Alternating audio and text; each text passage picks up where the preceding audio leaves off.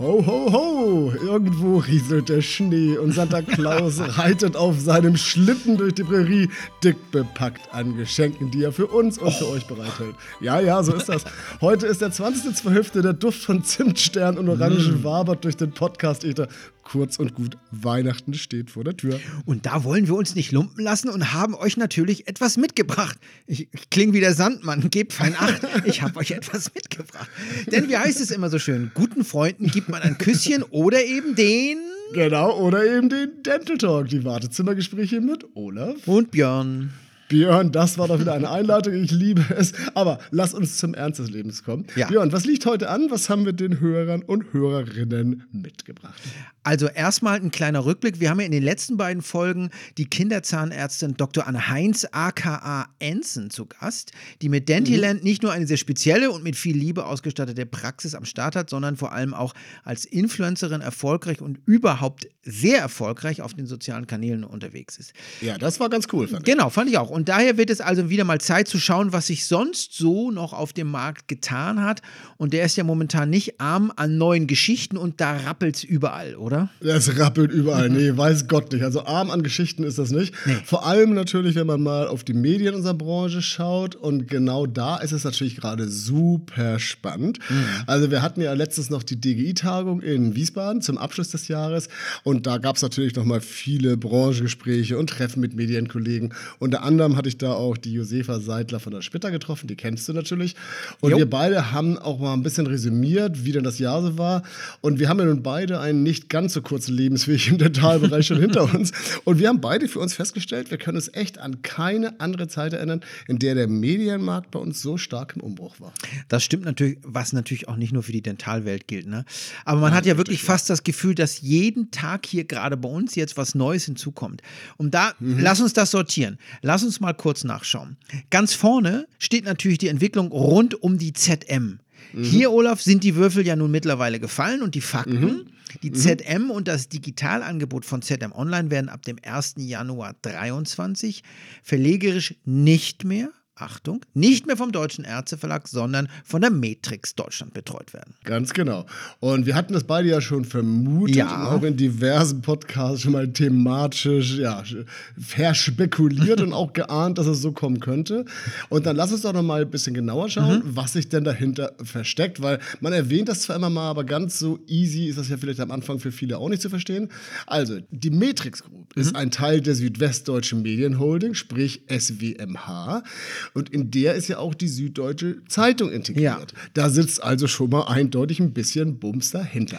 Jo, und unter dem Dach der SWMH sind drei Medizinverlage zu einem Verbund jetzt zusammengeschlossen. Mhm. Die Medical Tribune Verlagsgesellschaft aus Deutschland, die Medizin Medien Austria GmbH aus Österreich und die Swiss Professional Media AG, zu der ja auch die Zahnzeitung Schweiz gehört. Ganz genau. Und offenbar haben hier alle drei zusammen mit ihrem Konzept zur weiteren Zukunft, der ja immerhin, darf man ja auch nicht vergessen, auch schon respektablen 111 Jahre am Markt befindlichen ZM, deren genau. Herausgeber, genau, die Herausgeber, nämlich die Bundeszahnärztekammer und die Kassenzahnärztliche Bundesvereinigung, am meisten überzeugt. Denn wir wissen es ja seit letzter Woche, letztlich bekamen sie dann ja auch den Zuschlag im Rahmen einer europaweiten Ausschreibung. Und was bedeutet das? Jetzt hat man auf jeden Fall erstmal ein Jahr Zeit, den Wandel vorzubereiten, denn bis Ende 2022 bleibt jetzt alles beim Alten, zumindest was die offiziellen Rahmenbedingungen betrifft. Mhm. Dahinter aber, Olaf, sieht die Situation natürlich durchaus etwas anders aus, denn da gibt es jetzt sicherlich reichlich Klärungsbedarf. Auf jeden Fall, ja. Und unser Podcast ist ja auch bekannt dafür, dass wir mal scharf nachfragen. Mhm. Und da ist halt die Frage, wie sieht dort jetzt die Zukunft des deutschen Ärzteverlags aus? Was passiert jetzt mit den Mitarbeitern? Wer vermarktet den Titel und so weiter und so fort?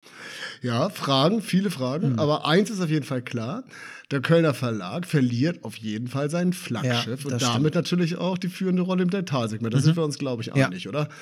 Und jetzt darf man sicherlich gespannt sein, wie die zukünftige Entwicklung hier aussieht. Denn der DEF selbst, also Deutsche Ärzteverlag, wird sicherlich natürlich auch in Zukunft perfekt aufgestellt sein. Denn man ist ja vor allem im humanmedizinischen Bereich zu Hause und hat zudem auch in vielen anderen Bereichen bereits erfolgreich umstrukturiert. Aber, und das ist halt der Punkt, was die Dentalmarken betrifft, haben wir momentan mit Sicherheit ganz, ganz ganz viele Fragezeichen. Ja, aber nicht nur der Ärzteverlag, Olaf. Auch Thieme in Stuttgart sieht sich gerade größeren Veränderungen gegenübergestellt. Hier mhm. war es ja, du erinnerst dich, die ZWR, von der vor kurzem bekannt gegeben wurde, dass der Titel zu Beginn des kommenden Jahres komplett eingestellt wird. Jo. Und damit verschwindet ja immerhin das, der älteste, sag mal, der älteste Dentaltitel überhaupt vom Markt. Mhm. Über 130 Jahre versorgte man die Zahnärzteschaft hier mit, mit Fachartikeln und Industrienews. Auch das ist jetzt vorbei. Ja, und das sind da wohl wahrscheinlich vor allem auch die ökonomischen Gründe, die den Ausschlag gegeben haben. So mhm. jedenfalls die offizielle Aussage. Allerdings, das muss man mal auch festhalten, es gibt natürlich nicht nur Corona. Ich glaube, man hat das auch relativ lange versäumt, die mögliche Nachfolge der Chefredakteurin Dr. Dr. Cornelia Ginsfuhr zu Ja, möglicherweise. Und dazu gehört Thieme sicherlich auch zu den Verlagen, die sich mit der digitalen Transformation durchaus etwas schwieriger tun. Hier sind und hier waren viele, viele andere Verlage einfach schon deutlich weiter. Hm. Immerhin, die weiteren Dentaltitel des Thieme Verlags, unter anderem die IOK für Kieferorthopäden, werden ja weiterhin angeboten. Mhm, genau. Aber auch das ist noch nicht alles, was sich in der Verlagswelt getan hat. Auch Ömus in Leipzig hat jetzt aufhorchen lassen. Zum einen bekommt die Titelfamilie hier Zuwachs, zum anderen verliert man aber auch gleichzeitig, jetzt halte ich fest, mit Antje und Georg Isbaner gleich zwei ebenso langjährige Mitarbeiter wie vor allem auch sehr beliebte Redakteure, oder? Ja, ja, das stimmt. Und auch diese News, das muss ich zugeben, war für mich echt überraschend. Mhm. Ähm, bei Antje Isbaner weiß man ja, die war als Ressortleitung der General Interest Titel immerhin das inhaltliche Gesicht der ZWP während ihr Bruder Georg eher die Ressortleitung der Special Interest Titel innehatte und damit ja auch Titel wie das Implantologie-Journal inhaltlich verantwortete. Da geht also nicht irgendwer. Hm. Ähm, dazu sind die beiden aber auch innerhalb der Kollegenschaft zwei absolut respektierte und beliebte Journalisten. Das ist also ein Verlust, den muss man sicherlich auch erstmal kompensieren. Ja, und dabei verlassen beide ja auch noch komplett die Dentalwelt, also zumindest vorerst. Mhm. Antje Isbaner geht offenbar ins Leipziger Gesundheitsamt und wird dort die Digitalsparte weiter aus ausbauen und Georg geht, so hört man jedenfalls, zu einer Tochter des Softwaregiganten SAP. Und ich finde, das ist jetzt auch nicht allzu häufig, dass uns äh, kompetente Köpfe komplett verloren gehen. Also und ungewöhnlich, dass man die Dentalwelt diese sehr eigene Community irgendwie so verlässt komplett. Das ist wahr. Ich meine, das passiert selten. Mm. Uns verlässt keiner. Das macht man einfach nicht. Nein, du das hast natürlich vollkommen recht. Aber ich bin persönlich auch noch nicht so ganz davon überzeugt, dass die nicht früher oder später wieder irgendwo auftauchen. Oh. Also wenn wir irgendwann mal, wenn das irgendwann mal so weit ist, dann können wir diesen Podcast wieder vorholen und hören noch mal, was Olaf am 20.12. gesagt hat. Ganz genau. Aber auftauchen, das ist äh, ein schönes Stichwort, denn aufgetaucht ist bei Ömus auf jeden Fall auch etwas anderes, nämlich das Bayerische Zahnärzteblatt. Und das ist auch eine dicke, dicke Überraschung, oder? Genau, dickes Überraschungsei zu Weihnachten sozusagen. ja. also, wobei Überraschung würde ich jetzt mal sagen, ja und nein, weil ja, es ist ja eigentlich ein Teil des Portfolios bei der Teamwork gewesen, mhm. die ja gerade ebenfalls so eine kleine Verlagsmetamorphose durchläuft. Und nein, weil Ömus ja schon lange den Bayerischen Zahnärztetag veranstaltet. Also inhaltlich war man bei Ömus ja durchaus schon etwas näher an der Thematik dran. Und nun ist ja seit die, die, letzter Woche Montag der Wechsel auch offiziell verkündet worden. Mhm. Da ging jedenfalls die Pressemitteilung von Ömus raus. Und ja, also auch da bin ich mal auch nochmal gespannt. Da kann ich mir auch noch vorstellen, vorstellen, dass das eine oder andere nochmal aus dem Köcher kommt. Hm. Und für die Teamwork Media dürfte das auf jeden Fall ein herber Verlust sein, denn nach der DGOI, die die Zusammenarbeit ja bereits beendet hatte und nun im Mantelteil der dentalen Implantologie bei Spita integriert ist, ist es ja bereits der zweite Titel, der jetzt das Haus verlässt. Das stimmt. Das heißt, Veränderungen sind da. Hm. Allerdings, man gibt bei Teamwork jetzt Vollgas in Sachen Online. Denn hier wird der, äh, der kommende Relaunch des Titels T-Bug wohl auch von einer neuen Webseite und einem neuen Newsletter begleitet werden. Ähm, offenbar sollen jetzt auch die crossmedialen Inhalte deutlich weiter ausgebaut werden. War allerdings auch notwendig, ja. aber es wird kommen. Also heißt, man gibt Gas. Relaunch, Online, Newsletter, da kommen wohl ein paar Sachen. Ja, und ab Januar soll es losgehen. Die Website geht wohl schon ab 3.1. live. Der Newsletter folgt dann am 5.1. und zunächst mhm. zweiwöchentlich an immerhin 9000 Interessenten.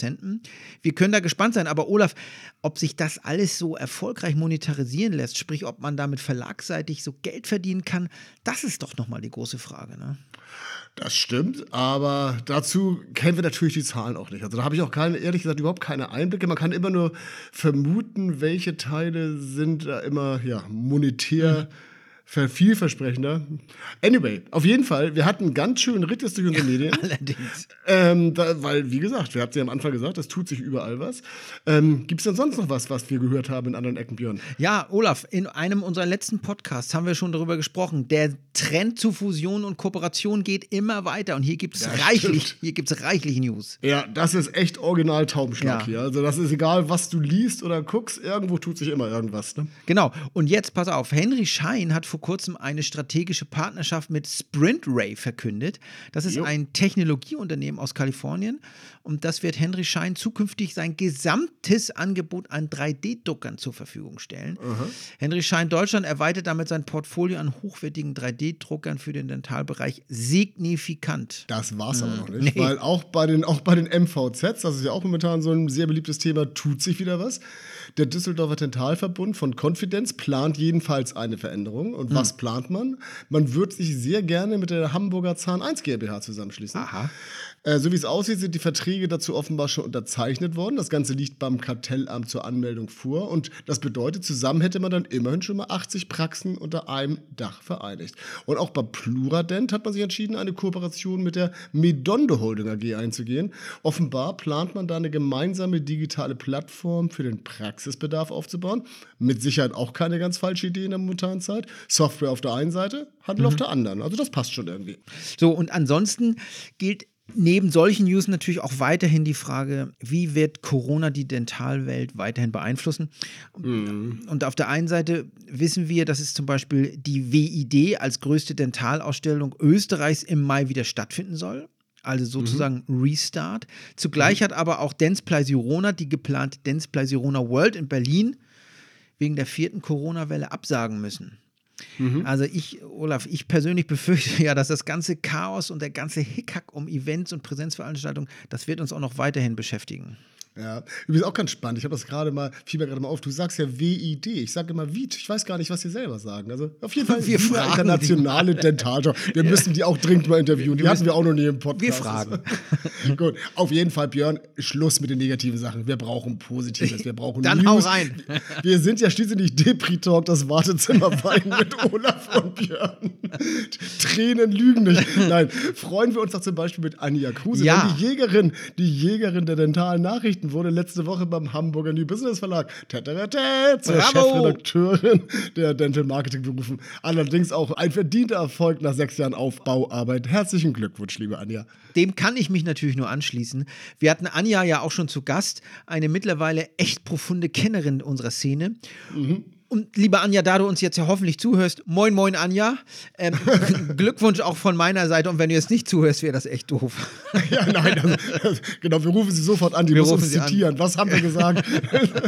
ja, da bleibt natürlich, Björn, zum Abschluss unser beliebtes Fundstück der Woche. Mhm. Jawohl. Und ich weiß ja, du hast da was Schönes ausgegraben. Ja, ich habe was ausgegraben, was mich im Prinzip schon ein, ein Leben lang begleitet, weil ich das immer mal wieder höre, auch schon als Kind und als ich noch nicht in der Dentalwelt war.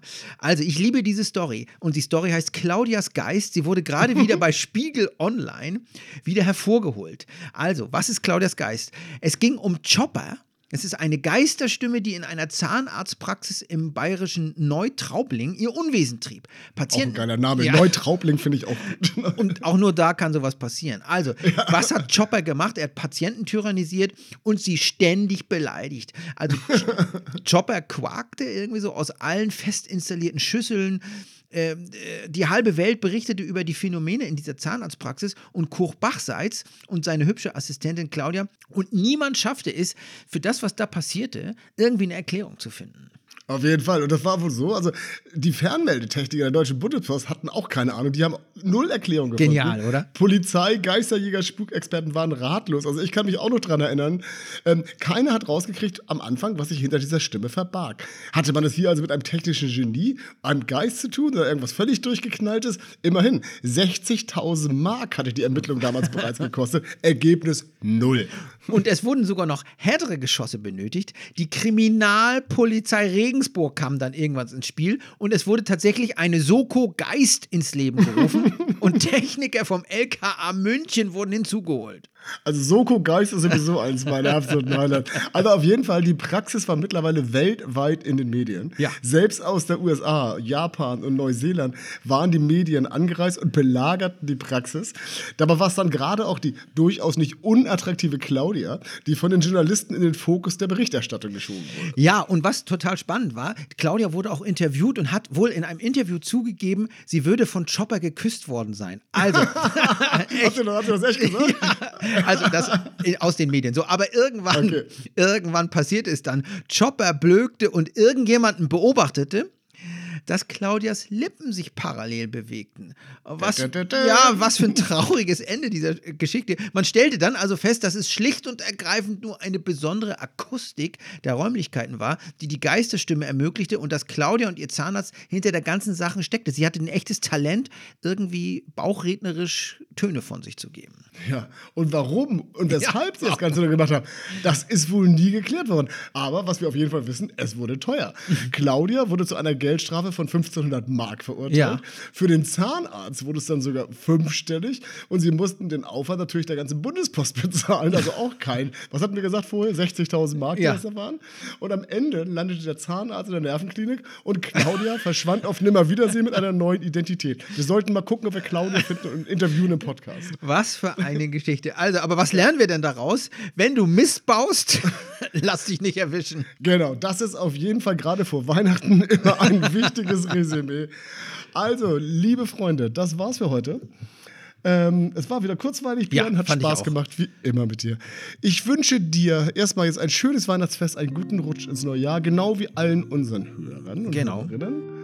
Und dann freuen wir uns, glaube ich, gemeinsam auf ja, einen weiteren Podcast im neuen Jahr, oder? Genau, und wenn euch langweilig ist, könnt ihr uns ja auf den Social Media Kanälen besuchen. Und auch, sind da. Wir sind da für euch. Auch äh, über die Tage sind wir da für euch.